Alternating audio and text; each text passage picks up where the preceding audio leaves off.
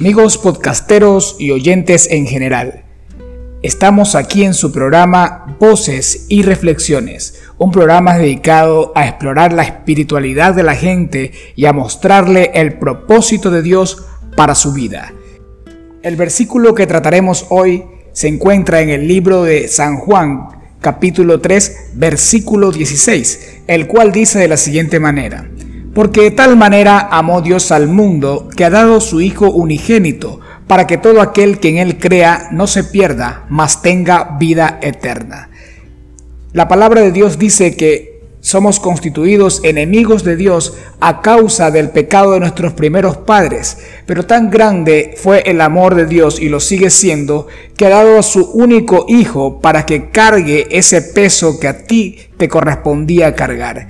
El Señor Jesucristo te ama y quiere cumplir su propósito en tu vida. Acéptalo de corazón.